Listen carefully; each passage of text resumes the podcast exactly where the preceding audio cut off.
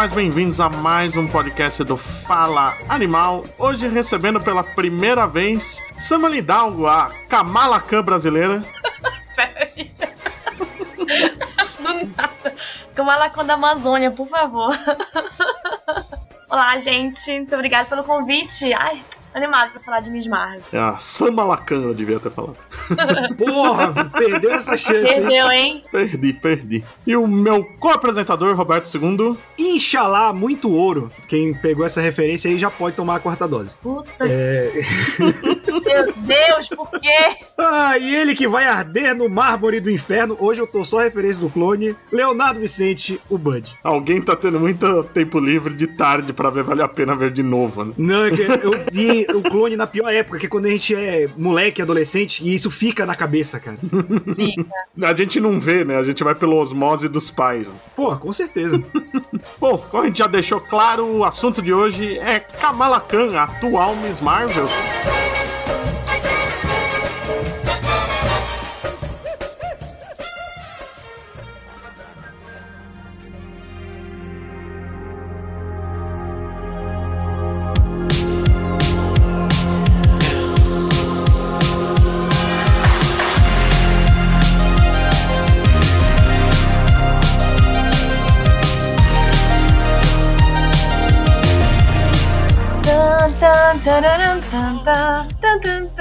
É a música do trailer e eu tô com ela na cabeça, desculpa. Pô, e que foi uma boa escolha de música de trailer também, né, cara? Fica na cabeça. Ficou E boa. mais Kamala, mais é, geração Z do que música de TikTok? Porra. É verdade. A Kamala, que é a heroína adolescente de verdade da Marvel, né? Porque a gente vê aqueles adolescentes são adolescentes há 60 anos. Só ela e o Miles, né, cara? É, e mesmo o Miles, o Miles aparenta ser mais velho, porque no fim fica muito mais concentrado nas aventuras do que na vida pessoal, e a Kamala é mais equilibrada. Já começa nisso. assim, né? Ela é tudo, gente. Ah, mas ela é a melhor personagem adolescente dos últimos anos da Marvel mesmo. Aliás, da Marvel não, dos quadrinhos em geral de, de super-herói. Que a Marvel tá tentando engrenar personagem adolescente há muitos anos, né? Alguns dão certo, alguns não, mas acho que ela e o Miles foram os dois que, nossa, meu Deus, como deu certo. Trouxe até os X-Men adolescentes de volta pra tentar uma vez, né? Sim, os X-Men é- são aqueles que têm os novos mutantes que já têm 60, 50 anos, né? Ah, eu quero muito falar mal do, do, Scott adolescente. Quero muito. Scott em qualquer Então, idade. chuta, chuta quero desse podcast. mal. O Scott em qualquer idade a gente fala mal, não Qualquer precisa ser idade só adolescente. insuportável. Só o Roberto que gosta dele. Já somos sete fãs no total. Eu, Branca, Cardim, Lojinha do MDM, Mark Wade. A gente vai formando um fã-clube. O Mark Wade é fãzaço do Ciclone. Não, o Marco Wade só fez campeões por causa do Ciclope. Tudo perturbado, tá vendo? Foi a condição dele de fazer o gibi, poder usar o Ciclope.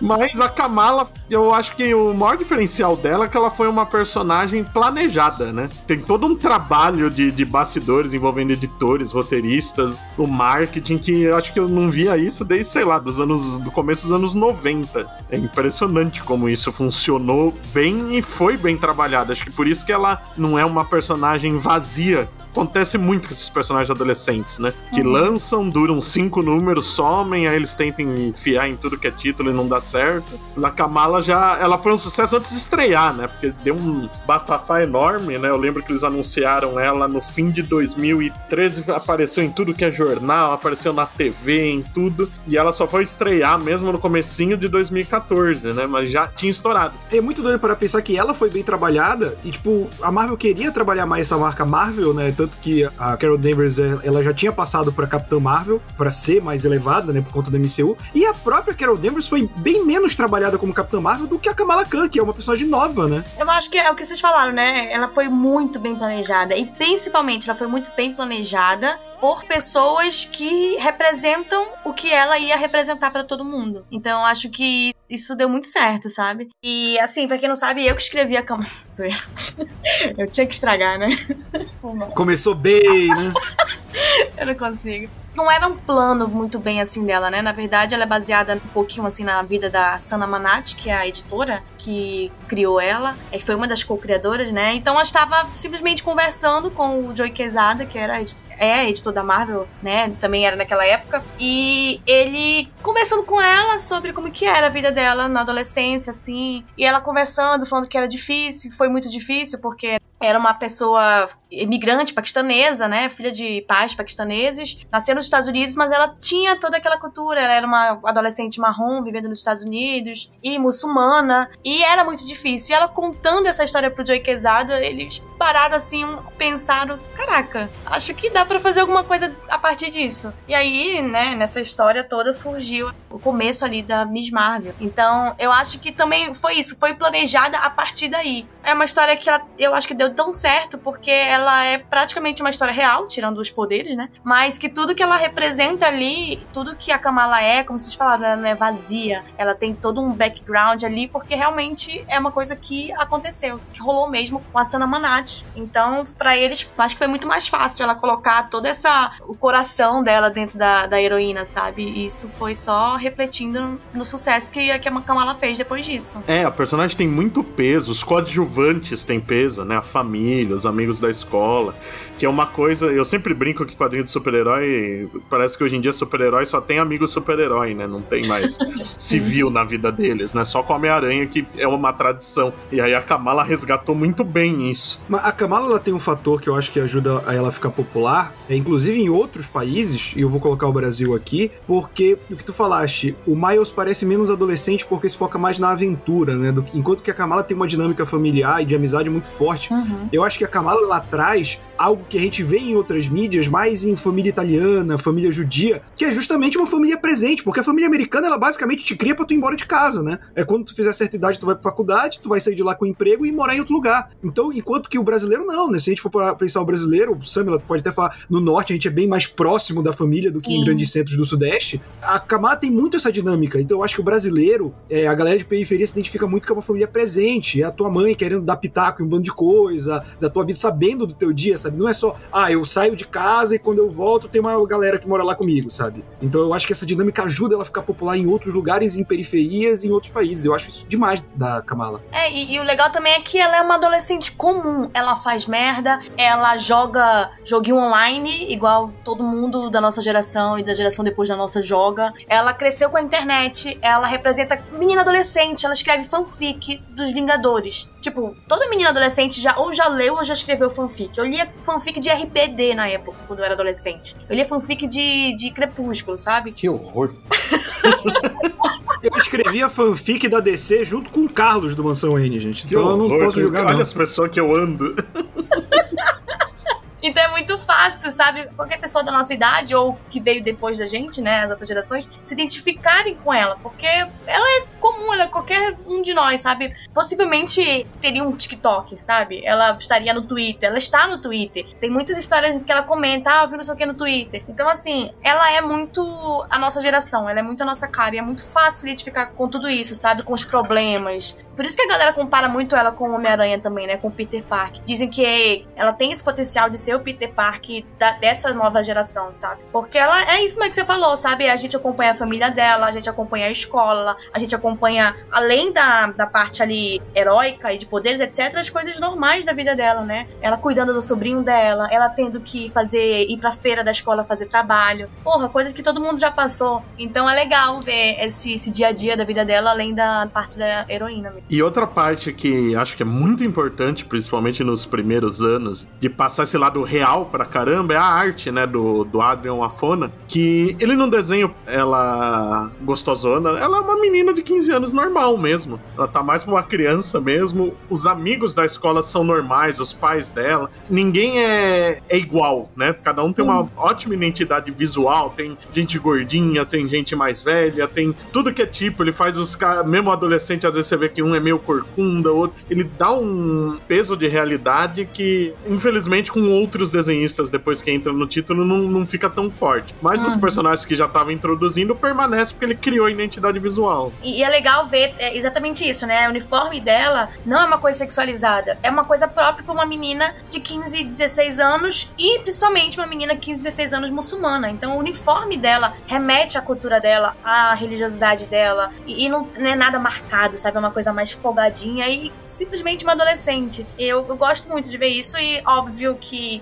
isso não teria acontecido se não fosse o dedo da Sana Manati ali, porque certeza que ela não ia deixar passar uma coisa sexualizada, sabe? Sendo que ela era editora, sendo que a Jill Wilson é a, a, roteirista, que também é muçulmana. Então, assim, é isso que eu gosto de ver e é isso que dá pra esfregar na cara de muita gente quando a gente fala sobre a importância de representar, de, da representatividade e da representação na frente e atrás das páginas, sabe? Dos quadrinhos. Faz toda a diferença. E é engraçado, assim, que, tipo, sempre tem, né, a galera que foi reclamando de representatividade, e uhum. eu tenho para mim que nada diz o quanto a representatividade é importante quando o cara que reclama da representatividade. Porque geralmente é um cara, é um homem branco que tá reclamando de um herói a menos ser branco. Ou seja, cara, você tem 50 homens brancos que você pode se identificar, sabe? E o cara diz, ah, eu não preciso me identificar. Precisa. Quando a gente é moleque, a gente se apaixona por um personagem, é porque a gente se identifica com ele, a gente consegue se, se enxergar nele. Então, quando o cara reclama da Kamala Khan, é porque ele queria outro moleque de 15 anos branco sendo herói. E quando muda a etnia, é tipo, ah, por que pode mudar? Porque quando criaram, era um bando de homem de 20, 30 anos brancos criando personagens brancos porque era o círculo deles. Uhum. A Kamala ser muçulmana é importantíssimo para ela como personagem. Assim como o personagem negro carrega muito da vivência de uma pessoa negra, dificuldade de uma pessoa negra numa sociedade racista. Então, o que o cara não entende é que o branco é o status padrão porque era quem criava. Não é uma parada determinante na vida do personagem. Por isso que você vê mudanças de etnia em personagens secundários, terciários que são brancos, e você não vê essa alteração em personagens que têm uma representatividade, porque ela é muito importante. É tão importante fazer as pessoas se identificarem, e a Kamala, as pessoas conseguem se identificar com ela por várias coisas. Tem gente que é muçulmana que se identifica com ela porque é muçulmana. Tem gente que é do Paquistão que se identifica com ela. Tem gente que é marrom, né, marrom asiático, se identifica com ela por causa da cor. Tem gente que é, sei lá, se identifica com ela por causa da religiosidade que ela carrega na vida dela. E é uma coisa que fez com que eu me identificasse com ela. Além dessas todas essas coisas que eu te falei já, que ela era uma adolescente comum e que isso remete muito à minha adolescência, mas também essa parte dela ter a religião dela como uma parte fundamental da vida dela. Eu sei que muita gente olha para mim e nem imagina que eu tenho esse lado religioso, porque eu sou toda doida, falo um monte de merda na internet, mas para mim a Kamala me remete muito a isso, sabe? A como ela consegue lidar com a religião dela e, e com o resto do mundo ao mesmo tempo e ela tem que balancear isso e ela tem que lidar com isso, mas de, de todas as formas possíveis ela não consegue tirar a religião de dentro dela porque é o que ela é. Aquilo ali faz o que ela é. E aí eu te pergunto também, é, para vocês dois, quantas personagens muçulmanas a gente tem aí de herói? É, herói e heroína, DC e, e Marvel? É, de cabeça eu lembro de mais dois, assim, rápido. Simon Baz, lá, o Lanterna Verde, a Pó, dos X-Men. Uhum. Mas, tipo, o Simon até apareceu por um curto período em destaque, mas ninguém teve o destaque que a Kamala teve, né? Exato. Que ela tá desde que ela foi criada, é 10 anos praticamente já, com sempre em destaque. Então, pouco tempo, né? Tipo, faz 10 anos só que ela foi criada, quer dizer, menos de 10 anos, né? Eu não sei contar, mas foi em 2014, estamos em 2022, 8 anos. 8. Exato. 8 anos que ela foi, que ela foi criada e ela já tem série de TV, já vai sair uma série de TV, ela já tem game, já ela já foi tem, Vingadora. Já foi Vingadora, ela já foi, ela já tá, tipo, super no auge, sabe? Como se ela tivesse sido criada há 60 anos, igual Homem-Aranha. Então, eu não lembro de ter, sei lá, outra herói aí tão recente que já tá na MCU. Não lembro se eu. Não sei se eu lembro. Assim, ela, ela é mais recente que o MCU, cara. É. É legal pensar nisso. Quando ela foi criada, o MCU já tava lá rodando há anos. É verdade.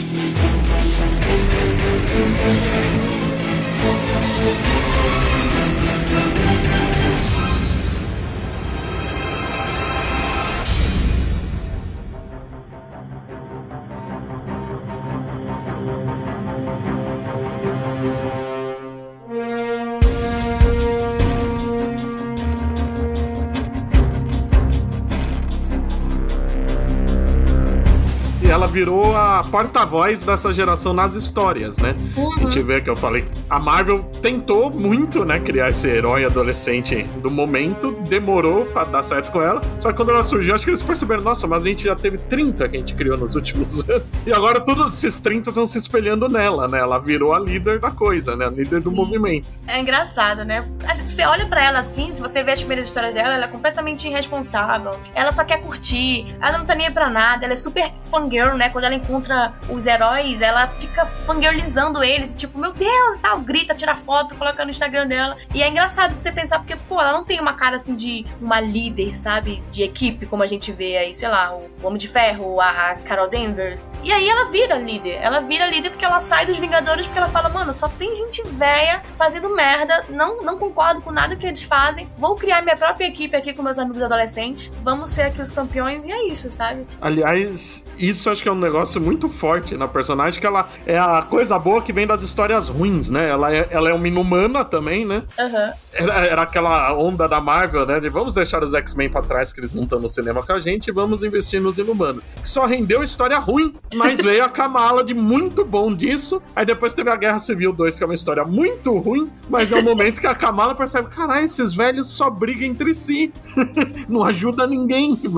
que é quando ela e o Miles formam o, os campeões. E né? o Sam, né? O Nova também. Sim, mas é engraçado, cara, que assim, esse lance dela ser inumana é bacana também porque entra outro grande fator Senhor que é legal do herói se identificar com o público, que é, é aleatório. Uhum. Assim como a aranha que picou o Peter Parker, a aranha que picou o Miles, ela ter entrado em contato com, com as névoas terrígenas é aleatório. E tem esse fator, quando você pode ser qualquer um, podia ser você, sabe? E eu acho que isso ajuda também na identificação do público. E, e é legal, né, ela, essa relação que ela tem, não só, como vocês falaram, né, não só com os amigos heróis, ela tem vários grupos de amizade, né? Ela tem lá os Vingadores, aí depois ela sai, ela tem os campeões pra ser amiga. Eu acho muito linda a relação dela com o Miles e com o Sam. Pra mim, assim, toda vez que eu vejo eles em, nos quadrinhos, eu fico, meu Deus, eles são perfeitos. Eu tô louca pra ver isso no MCU. Eu sei que vai demorar, eu sei que talvez nem venha. Mas eu gosto muito dessa relação que ela tem. Ela tem uma relação muito grande, muito forte com os amigos dela. E, e de qualquer grupo, sabe? Ali com o Bruno, que é praticamente o sidekick dela, né? Ele que ajuda ela ali na parte tecnológica, em tudo. Eles é praticamente. É, como é que o, o menino do, do Homem-Aranha fala? The guy in the chair? Acho que é. né? É isso mesmo. Ele é praticamente isso dela, sabe? E ele vai pra Wakanda, ele estuda em Wakanda, ele fica um tempo lá, ele volta com, sei lá, tudo tecnológico, várias coisas pra ajudar ela quando ela tá salvando a New Jersey ali, né? Que também é uma cidade que ninguém se importa.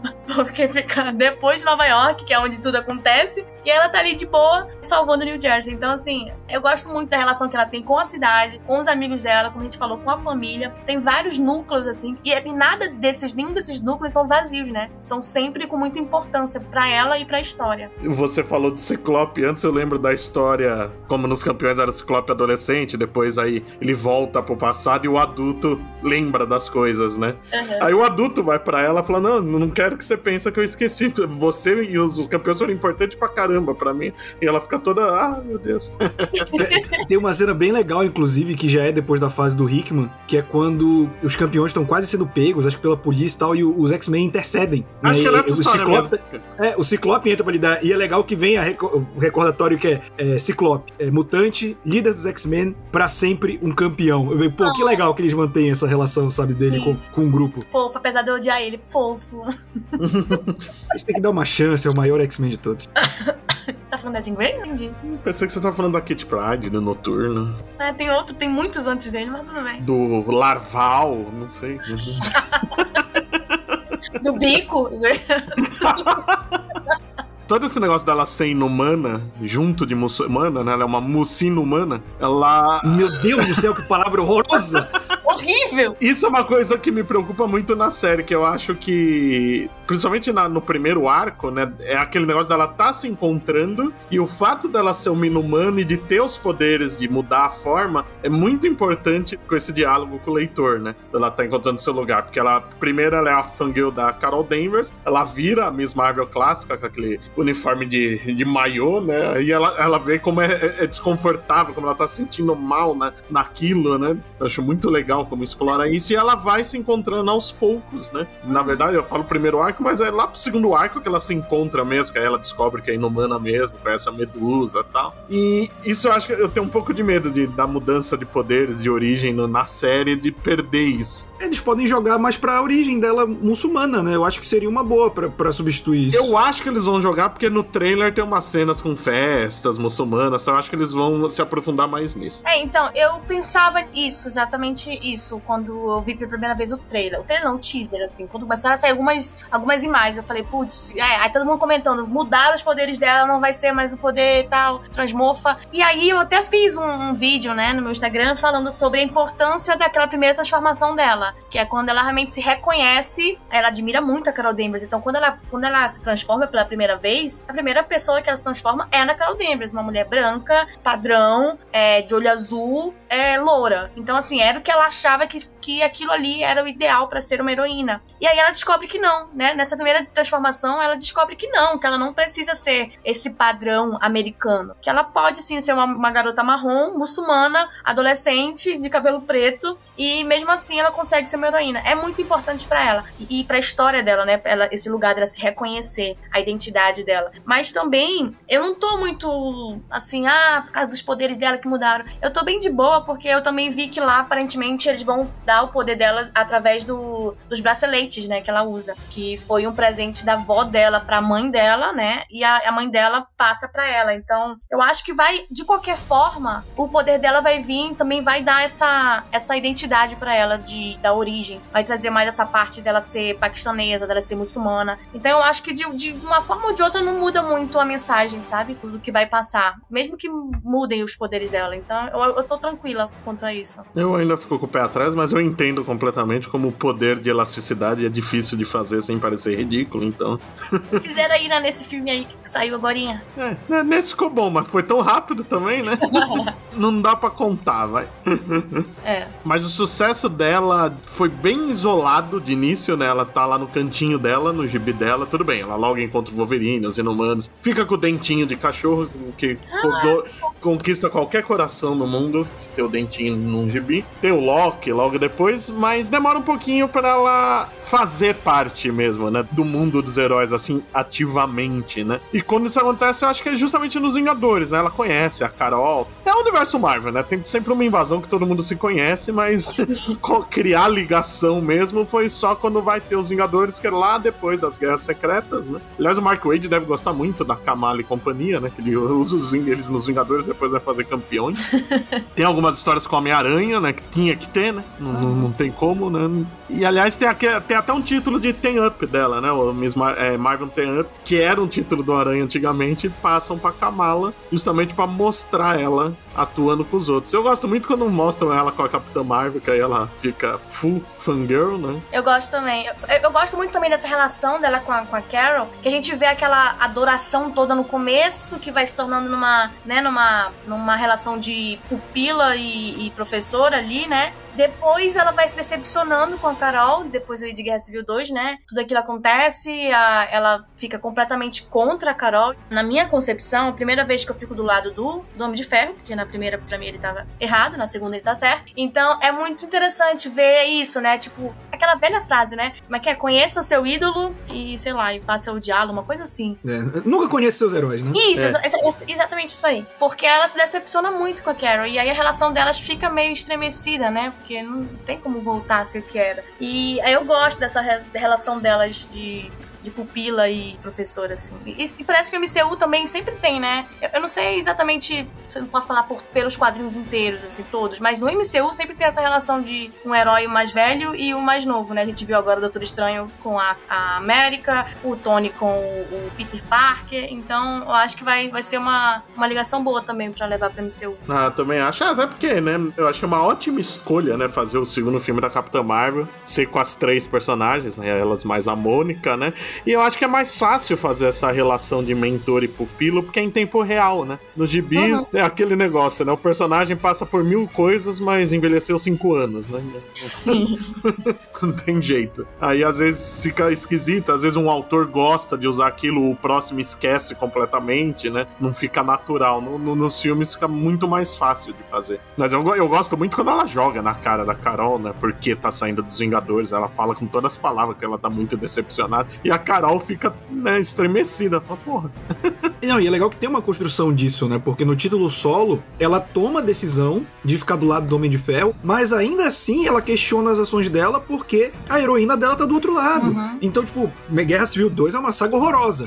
Mas o, os tains da, da Kamala são muito bons. São. E aí é um ponto que ela toma muito a liderança do, dos adolescentes, né? Porque é só ela de início que sai. Uhum. O Miles e o Sam saem depois, eles ficam muito na dúvida. O Miles e o Sam são muito cadelinha da Kamala, muito. São. Todas as decisões são uhum. dela e eles vão depois, sempre. Eles vão atrás, assim, com o rabinho entre. É muito engraçado. Assim, é principalmente a relação delas com os campeões ali. É engraçado porque ela trata eles como se eles fossem criança e ela mãe. Ela dá bronca no Amadeu ela, tipo, olha, não faça isso com coleguinha. E aí, tipo, ela trata eles assim, eu acho engraçado. E, na vez que ela saiu dos Vingadores, né? Ela é a primeira a sair, aí passa um tempinho, lá vai o Miles e o Sam com o rabinho entre as pernas. Ah, a gente saiu dos Vingadores também. Eu acho muito engraçado.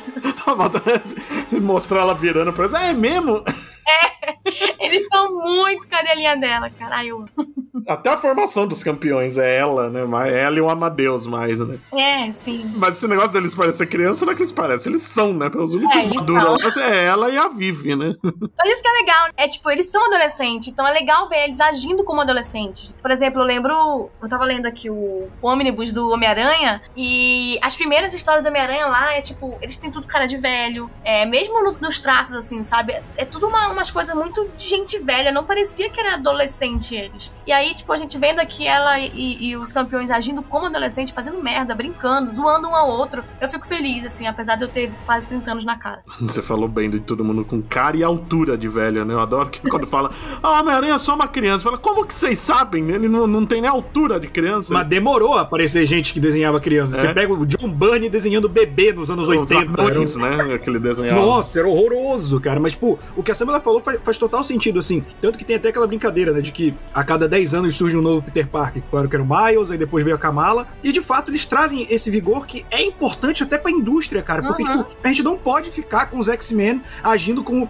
Os X-Men, eu acho que eles foram os que mais se libertaram disso, né? Porque passou a ser problemas em questão de minoria, de direitos civis e tudo mais. Mas tu pega o, o, o Peter Parker, é o maior exemplo. A cada cinco anos, o Peter regride e volta a ter problemas de adolescente da origem dele. E, tipo, o Miles, a Kamala, é para trazer essa nova geração e quebrar isso, cara. Uhum. Pra gente não ter que ter herói adulto com problema de adolescente. Você pode desenvolver os outros e tem os adolescentes para desenvolver como adolescentes de verdade, né? Exato. É um problema de quadrinho, né? O fato de não, as coisas não envelhecerem e quando envelhece, de repente é um salto, né? Eu não duvido nada que daqui uns anos, do nada, criam novos heróis adolescentes e os campeões começam a ficar muito velho de repente. Ou, tipo ou de Logan, ou de Kamala, ou de Miles. Ah, já teve o de Kamala, hein? Sim, verdade, verdade. Ela só se chamava Khan. É. Khan! Teve duas de Kamala, que já teve nos Exilados também. Aliás, é outra equipe, né? Que teve a Kamala e os Guerreiros Secretos, que era só com gente inumana né, também, né? Que tinha a Menina da Lua. E os Exilados sim tiveram a personagem mais nova entrando no MCU, né? Que é a Capitã Carter. Ah, mas é uma versão alternativa de alguém.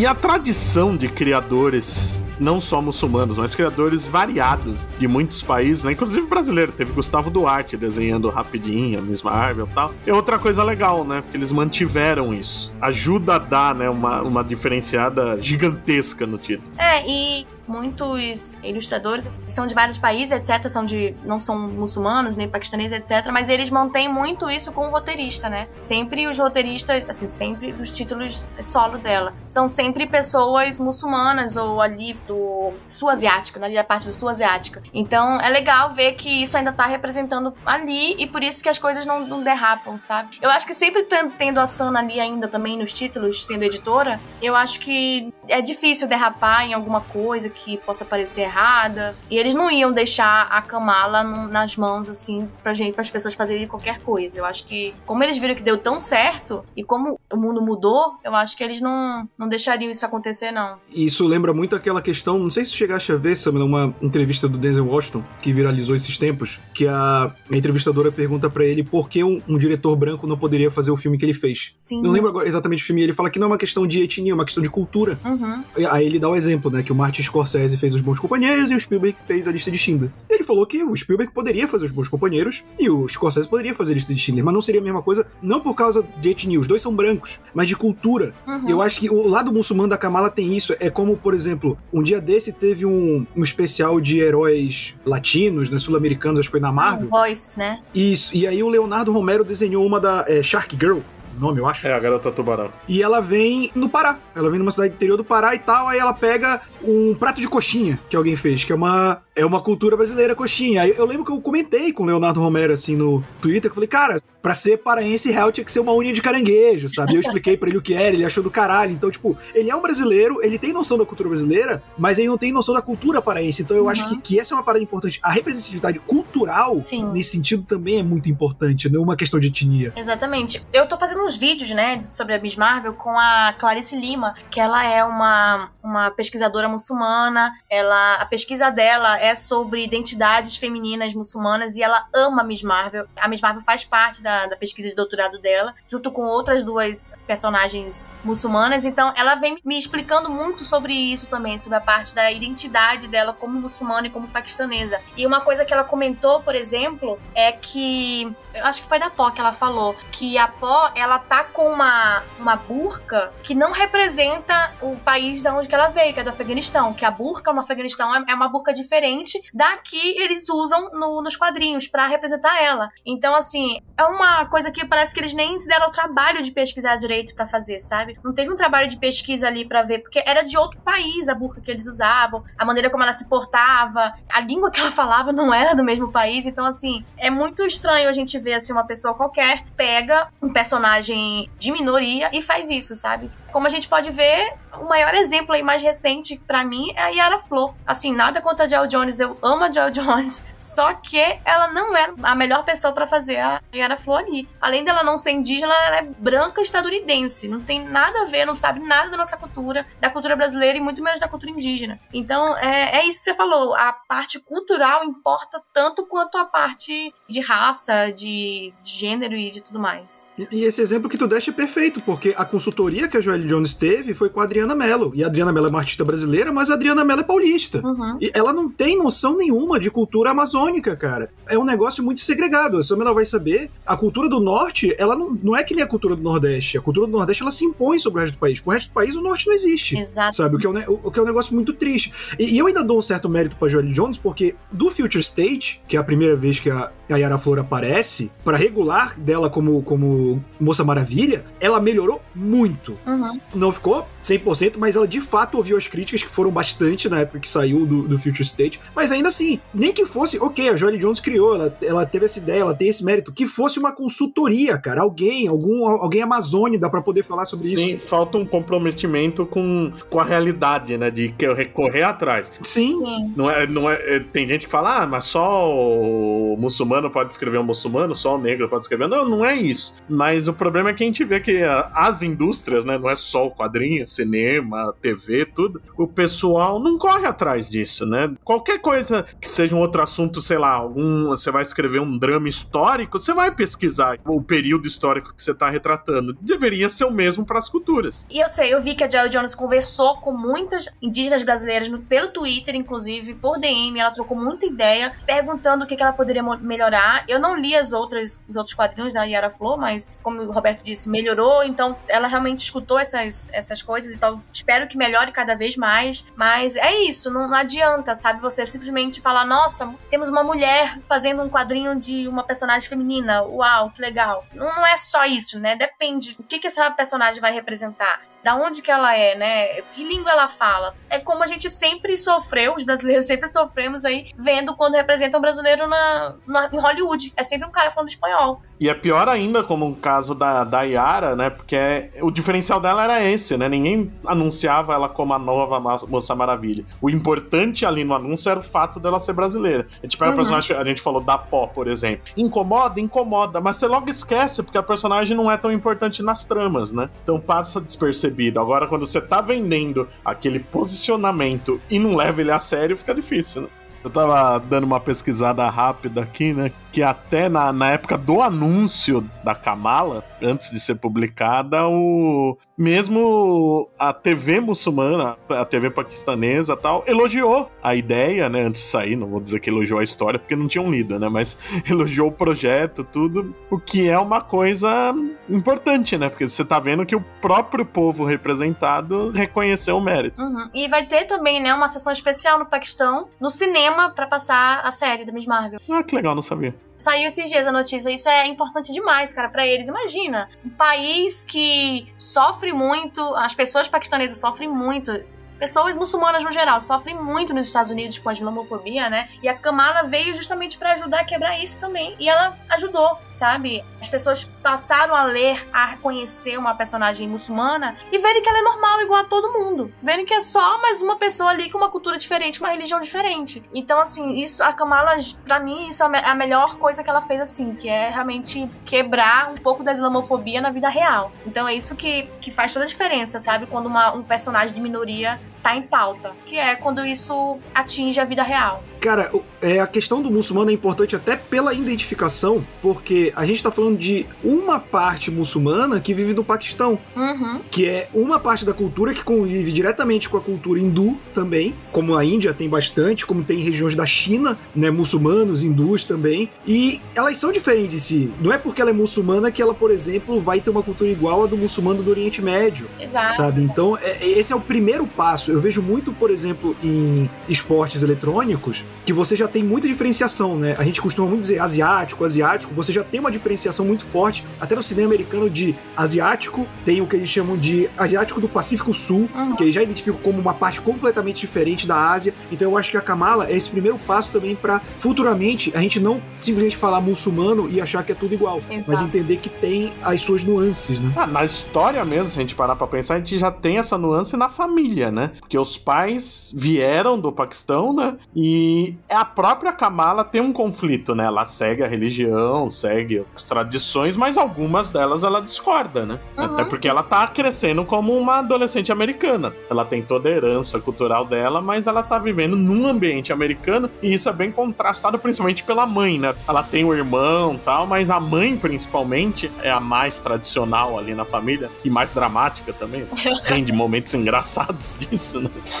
E é legal que a, a gente consegue ver essa história, é, eles mostram no, no Miss Marvel Guerra Civil 2, no encadenado dela, eles mostram exatamente esse conflito dela, tanto de culturas, porque ela é uma pessoa multicultural, ela é descendente de paquistanês, mas ela nasceu nos Estados Unidos, ela vive nesse ambiente de duas culturas, né, um ambiente de fronteira, onde ela parece que nunca faz parte de nada, parece que ela nunca tem o lugar dela no mundo, porque é até uma, uma, uma questão que ela mesma faz, assim, no, quando ela vai pro Paquistão, né, ela fala pra avó dela, aqui no Paquistão as pessoas me acham americana demais. E quando eu tô na América, eles me acham paquistanesa demais. Então parece que ela não pertence a lugar nenhum. E é muito bonita essa ida dela pro Paquistão, quando ela vai lá com a família dela. E a família dela trata ela como estrangeira, né? Porque eles até ficam zoando ela, tipo, ah, coloca menos pimenta pra americana não estranhar nossa comida. E ela fala a, a língua ali paquistanesa meio errado, tem muita prática. Então é legal ver isso, que essa parte dela se identificando com a cultura dela, dela realmente estar ali. Sabe,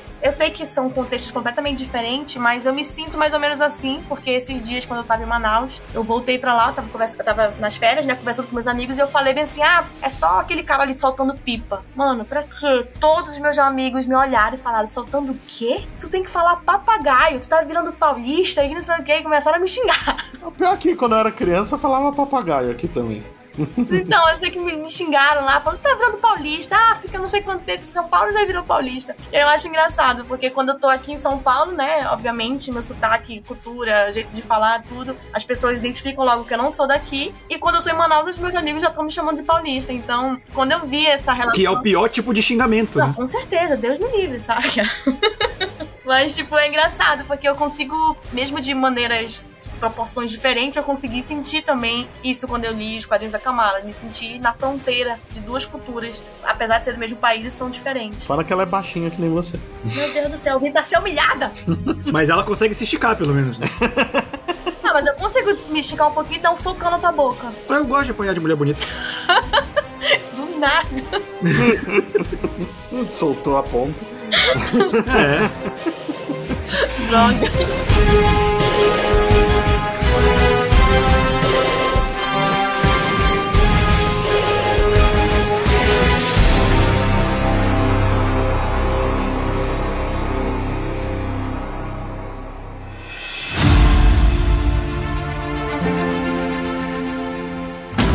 Mas voltando a falar da, do lado civil da Kamala, né? Ele é tão importante que, numas histórias que não tiveram o alcance merecido, porque foi bem. começou um pouquinho antes da pandemia, né? Tentam voltar com a lei de registro de heróis, mas agora para adolescentes, né? Só para os heróis adolescentes. É a lei Kamala, né? É a lei Kamala, é interessante, porque eu demorei para ler, eu falei, uai, a Kamala tá com a identidade revelada, né? Pra ter, aí depois eu fui ler com atraso que eu vi, né? A história porque tem um atentado na escola dela e ela é ferida, só que na identidade civil. Então ela, é, ela vira desculpa pro governo querer passar essa lei. É muito engraçado, né, cara? Porque quando ela. Acho que ela tá no hospital, né? E depois que falam pra ela, acho que ela vê na TV, Lei Kamala, uma coisa assim, ela que porra é essa? E ela mesmo se assusta. Ela, como assim, né? Até ela acha que realmente vazou a identidade dela. É engraçado. É, e ela acaba sendo a pessoa mais contra a lei, né?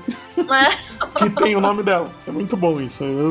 Até aí usaram bem esse negócio da, dela ter a identidade civil bem separada, né? Alguém que tem identidade secreta. Sim. E ela também tem esse lance de ela ser fã, né? Como a Sam ela tava falando, ela encontra o herói, ela é fã. E o fã, a pessoa que gosta do super-herói, óbvio que a gente sempre tem aquelas inúmeras discussões, né? Que se fosse no mundo real, herói não faria sentido, é um problemático, mas o lado fã, o lado que gosta, é o que acredita nessa ingenuidade, né? Digamos assim, do super-herói, nesse lado lúdico que é o super-herói é alguém que tá ali para ajudar. Não faz sentido você dizer, ah, não pode ter herói adolescente. Essas pessoas têm dons e escolheram ajudar a população, sabe? Então a Kamala ela tem essa visão do fã que eu acho muito bonita também, de, de querer defender o herói, de entender que ele tá ali para ajudar os outros muito antes dela ganhar poder. É uma relação muito da geração nossa aqui, né? Porque dessa relação assim tão forte com o fã e na internet, né? Eu acho engraçado porque se existissem super-heróis, eu tenho certeza que os fãs agiriam exatamente igual a Kamala. Seria exatamente, tipo, ver o Wolverine ali atravessando a rua, caraca, o Wolverine sair correndo, pedir foto e postar no Instagram, fazer stories, sabe? Quando ela conhece o Loki também, depois ela, ela prende ele, mas ela fica, conhece o Loki, ela fica tipo, meu Deus, o Loki. Então é, é engraçado, é uma coisa que eu consigo ver acontecendo na vida real, se isso fosse de verdade. Eu adoro quando nas histórias ela sabe tudo do vilão que ela tá enfrentando porque ela leu na internet.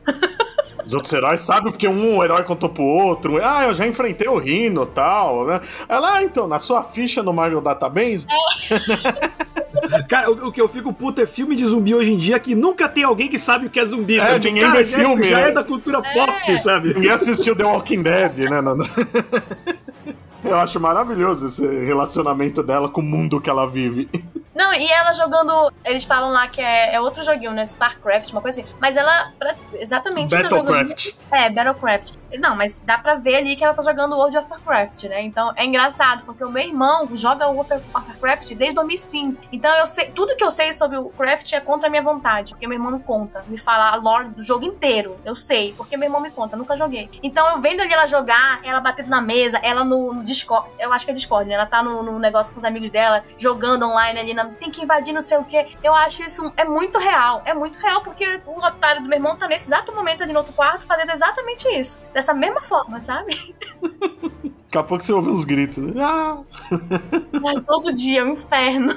E como eu falei antes, ela já rendeu até versões alternativas, né? Tem a Old Woman Kamala, uhum. tem a Khan, né, do, dos Exilados, que eu gosto muito. É uma versão dela já bem velha, já meio desiludida, que é o contato com os outros exilados, vai deixando ela mais leve de novo. Tem no. Como que chama? No Homem-Aranha História de Vida, eu gosto, que eles, eles falam exatamente o que a gente falou aqui, né? Como o Miles e a Kamala são um símbolo da nova geração, né? Quando tá na última parte da história, o Peter Parker já bem veinho, ele elogiando como o Miles e a Kamala são, são grandes heróis, como eles estão guiando os novos. Né? O papel deles está bem definido já, né? Eu acho que nunca vai acontecer acontecer eu tava pesquisando sobre a Garota Aranha atual recentemente, né? Ela aconteceu uma coisa que ela nunca teve nem um décimo do sucesso da Kamala, né? E ela começou como uma heroína latina, né? Era forte isso na personagem. Ela chamava Aranha e depois virou Garota Aranha e meio que apagaram o fato dela ser latina. Só não ser citado nas histórias. Virou história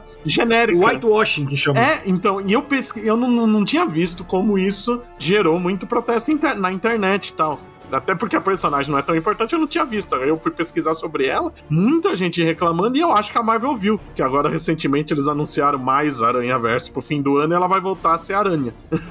eu acho que eles ouviram, né? Ou aprenderam com a Kamala como fazer direito, que é o mais provável. É muito significante, né? Os dois maiores heróis da geração não serem brancos. Sim, muito. Sim. E o Miles ainda é latino também. É isso. O Miles também tem essa coisa em comum com a Kamala, dele também viver em duas culturas, né? Dele também tá entre fronteiras, né? Ele é, é ali afro-latino, né? Então ele tem a cultura dele latina, mas ele mora nos Estados Unidos, então ele deve ter essa mesma questão que a Kamala tem sobre pertencimento. Eu acho legal que os dois maiores heróis da nossa geração têm esses dilemas profundos. E o Miles, ele tem esse, esse conflito que a Kamala tem, mas de uma questão de, digamos assim, de questão monetária, né? Porque o Miles consegue acesso a uma escola rica, que é um mundo que ele não faz parte, é um moleque de periferia, sabe? Exato. E aí volta aquela discussão que a gente teve, tipo, o cara falando, ah, isso é lacração. O cara quer olhar na minha cara e dizer que o moleque de periferia negro é irreal? Lacração, meu pau na tua mão. Porra, exatamente. Essa tem que ser a resposta que alguém reclamar de lacração. Lacrar o seu cu. Exatamente. Não, tem que deslacrar porque lacrou o cu tanto que tá falando bosta. Tá saindo é, pela tá boca. saindo pela boca, é verdade. A cara não pode ter qualquer mínima, sei lá, minoria ou alguma mulher ou qualquer outra coisa. Nossa, lacração. Ah, genocídio branco, né? Nossa, Caralho. é 500 heróis brancos aí, uma heroína muçulmana ou heroína, um herói negro. Nossa, estão acabando com os brancos. Acabou o mundo. Então, como que pode uma coisa dessas? Não, não no meu gibizinho. E além da série da Disney Plus, a Kamala já apareceu já nos longas anima curtas, né? né? Curta, alguns são mais longos, dos Guerreiros Secretos, né? Uhum. Apareceu também em Marvel Rise. Isso, nos Marvel Rising. Na série animada dos Vingadores, que é meio chatinha, mas tem. Eu só assisti por causa dela, sabia? E realmente é meio chatinho. Aliás, na parte dela é ainda menos ruim, já é uma, uma época que melhorou um pouco quando tá. É, mas ela também aparece, sei lá, na quarta, terceira temporada ali, É. né? Eu já- e eu tô assistindo desde o começo, porque eu falei, não, vai aparecer, vai. Eu tive que assistir tudo. Que Que sofrimento. E como, como boa heroína tradição do Homem-Aranha, ela teve na série animada de 2018 dele, né? Foi só uma participação. E a série que tá tendo agora, que é infantil, né? Que é o Spider and His Amazing Friends, ela tá também. Essa é a série que tá pegando todos os heróis mais jovens da- do, do momento, né? Tem a Green Aranha, tem o Maia. Eu assisti o Ma- Marvel Rise e eu fiquei encantada. Porque eu falei, cara, isso é animação de herói que eu queria muito ter visto quando eu era adolescente. E eu acho que toda menina adolescente tem que assistir, porque é sensacional. Eu, com 30 anos, tava ali empolgadíssima, sabe? As coisas acontecendo, a Tremor junto, eles caçando a Spider-Gwen, a Garota Esquilo junto com ela ali, a Carol Denver indo contra elas. É sensacional, é sensacional. É, é assim, é realmente uma coisa que teria mudado a minha vida, teria mudado muita coisa pra mim se eu tivesse assistido na infância, porque é, faltou, sabe? E eu, e eu acho legal que as gerações de hoje em dia têm esse tipo de coisa pra se inspirarem. E, e principalmente as meninas, né? Né, Isso é uma coisa que eu vou sempre elogiar, a gente ter tanto streaming que pararam de produzir adaptações sempre dos mesmos personagens. Uhum. A gente não tem que ver só Homem-Aranha e o Batman em animação mais. Sim, ah, e falando na DC, porra, a animação da Harley Quinn é muito boa. É muito boa. Uma das melhores coisas que eu vi de animação nesses últimos tempos. Tirando, obviamente, Arcane, que eu fiquei encantada, mas. Arcane é muito bom mesmo. Porra, Arcane é Ainda sensacional. não vi. Estou atrasado. Bom, a gente conseguiu dar uma geral na carreira da Kamala, que não é tão longa ainda, mas tudo aponta que será, né? Porque continua o sucesso, né? Eu adoro os, os. Ah, meu Deus, essa lacração que não vende, falando, ah, ela nem tá com revista mensal. Gente, nenhum personagem da Marvel, tirando os medalhões, tem revistas mensais que duram mais de 20, 30 números há anos, gente. É, lança, publica por um tempo, publica uma outra minissérie e volta a ter outra mensal. Não funciona. Nem os medalhão, às vezes, conseguem ter essa revista longa. É, quem lacra não lucra, né? E tá aí sempre no, no topo das vendas. É, ó, ela já teve, somando tudo, ela já deve estar tá perto de uma, pelo menos umas 80 edições já, somando todas as mensais dela. Acho que até mais. É muita coisa, né? E, tipo, lembrando, oito anos. Oito anos, anos, é. E agora, né, já pra aproveitar a série, ela tá acabando uma minissérie dela que, pra variar, envolve o multiverso, porque tudo envolve o multiverso agora. É. Aí vai ter uma história dela que são uma série de especiais com o Aranha, os X-Men e outros personagens. E eu tenho certeza que depois disso já deve vir uma mensal nova. E eu até prefiro que não tenha mensal o tempo todo, porque o, o que funciona na Kamala é que ela não perdeu a alma dela ainda. Sim. O que aconteceu, por exemplo, o Miles, quando foi pro universo Marvel tradicional, mudou um pouco. Já tá começando a ter aquelas mudançazinhas. A Kamala ainda não passou por isso. Eu prefiro que não tenha revista mensal o tempo todo e consigam manter as raízes da personagem e quando tem uma ideia boa que funcione para ela, faz uma série limitada e pronto, é muito melhor. E é isso, né? Saindo a série dela agora na, no MCU e ela realmente entrando dessa vez, né, de uma vez por todas no MCU, caraca, o que vai ter de gente, o que vai ter de fã dela agora, eu acho sensacional. Tem gente que não gosta, né? Tipo, ah, o que eu preferia quando saiu eu conhecia. Cara, eu quero mais é que tenha, eu quero mais é que todo mundo se apaixone pela Kamala, é, eu quero mais que todo mundo conheça ela no no MCU e queira ler os quadrinhos dela, que isso vai movimentar cada vez mais, não só o mercado de quadrinhos, mas o mais coisas da Kamala pra gente no mundo, né? Além de, de, dos quadrinhos, além de jogos, além de todas essas mídias, vai ter coisas para eu comprar, porque, gente, a gente sabe a dificuldade que foi para eu conseguir uma camiseta da Kamala aqui no Brasil. E quando eu comprei, um mês depois a loja faliu e fechou. Fiquei... Sério? Que é, é porque quem lacra não lucra, né? É. Eu, eu, adoro esse papo do nerd, né? Eu gostava quando só eu conhecia. É, porque o bom é que ninguém mais conhece e o mercado vai quebra. falir, quebra, é. porque não tem ninguém novo consumindo. Não, isso é coisa né, de geração da internet. Vamos lá, porque, porra, quando a gente era moleque e a gente descobria algo que ninguém gostava, era uma merda. Você queria falar com seus amiguinhos, só você conhecia, era horrível, cara. É verdade. Agora na internet você pode ter, tipo, você conhece uma parada, eu gostei de uma série, eu posso mandar pra Samela. Samela, olha essa série aqui que tem num serviço de streaming tal. E a gente pode comentar cara. Exato. Não é que nem antigamente que se você viu num horário aleatório num canal, só você viu e os seus amigos não, sabe? É muito melhor assim. Não, e naquela época tinha mais conversa disso do que agora, porque agora todo mundo é imbecil. É, porque aquela coisa, né? O nerd virou isso aí, tem que voltar a apanhar. O nerdola, sim. Eu discordo. Tem que apanhar sim. O nerdola tem que apanhar sim. Muito correto, inclusive. Inclusive eu, eu quero bater. eu também sou nerd, então eu posso zoar. Bom, eu acho que a gente pode finalizar com cada um falando uma passagem, uma edição ou um trecho de uma história que achou mais marcante da personagem. E é claro que a gente vai começar pela Samela, porque sim.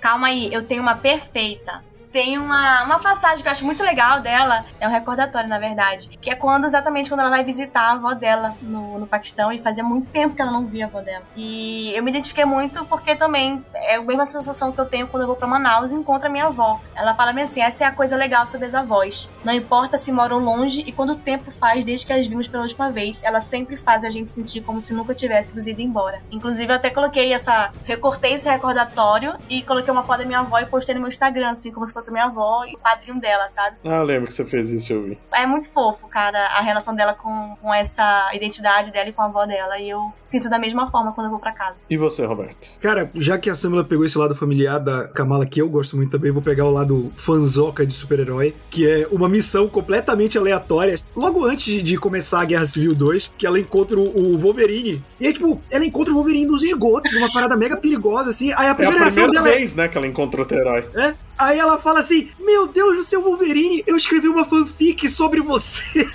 E aí o Wolverine, meu Deus do céu, o que é que estão fazendo com os heróis de hoje em dia, sabe? Não, a melhor parte aí é que ela fala: ah, minha fanfic foi a mais votada, foi a segunda mais é. votada, não sei o que, que era dele com a tempestade no espaço. Aí ele fala: Sim, e qual foi a primeira? Bom. Ah, a primeira foi a, o Ciclope e a Emma Frost no Havaí, um negócio assim. ele fica putaço. É, tipo, o Ciclope ganhou muito É muito boa. E você, Léo? Qual é o seu momento mais marcante, assim? Eu gosto muito de uma história que não foi na revista dela, mas foi quando acho que tava no, no meio do caminho da primeira menção dela, que é a primeira vez que ela encontra o Aranha, o Peter mesmo. Que aí tem todo esse lado fanboy e o Peter se identifica muito na, de quando ele começou vendo as inseguranças dela, então é muito legal dar essa refletida entre os dois. Ah, eu gosto muito da dinâmica deles também. É, o Peter, o Aranha, como ele é o herói que ninguém deixa envelhecer muito, ele sempre vira a inspiração dos heróis adolescentes, porque ele tá mais próximo deles do que dos heróis adultos, né? Sim. É mais difícil um herói adolescente chegar no Capitão América, no Thor, né? São Ah, os é. caras já 200 anos, no- mas no Peter tem um diálogo ali. né? É que Peter só tem 60 anos, né? Então tá bom. É, não, eu- esses dias eu tava lendo uma revista dele de 2018, aí eu falo, cara, eles não deixam ele envelhecer mesmo, né? A Mary Jane falando pra ele, mas Peter, por que você não volta pra universidade? Você não vai ser o mais velho de lá. Você tá nos seus 25 anos. Ah, caralho! Faz 50 anos que ele tem essa idade.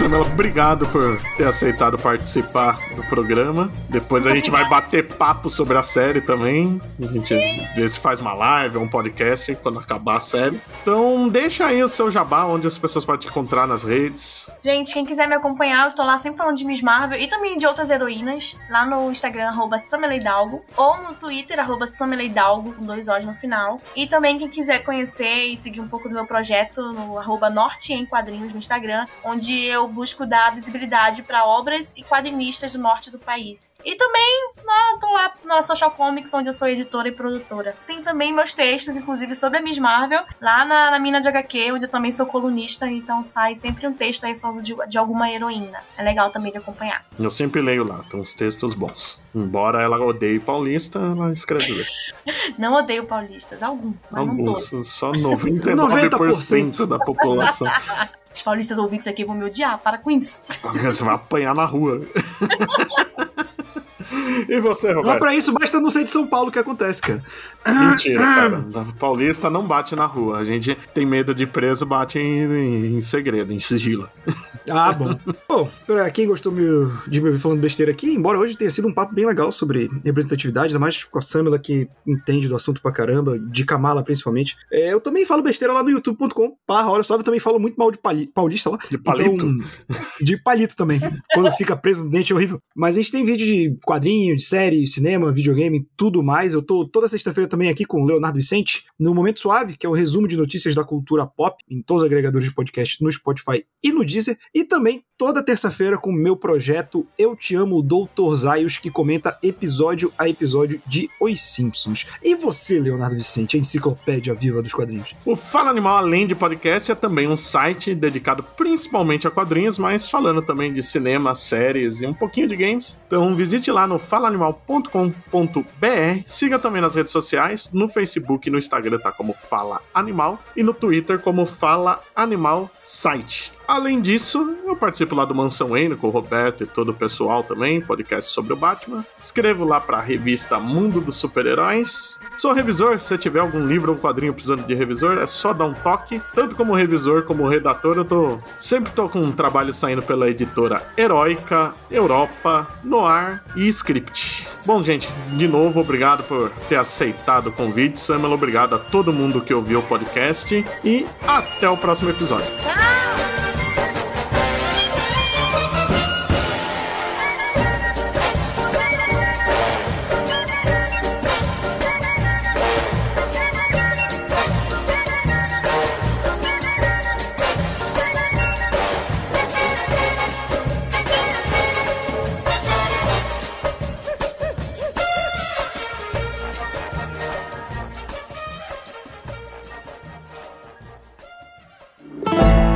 Programa editado por Pancera Áudio.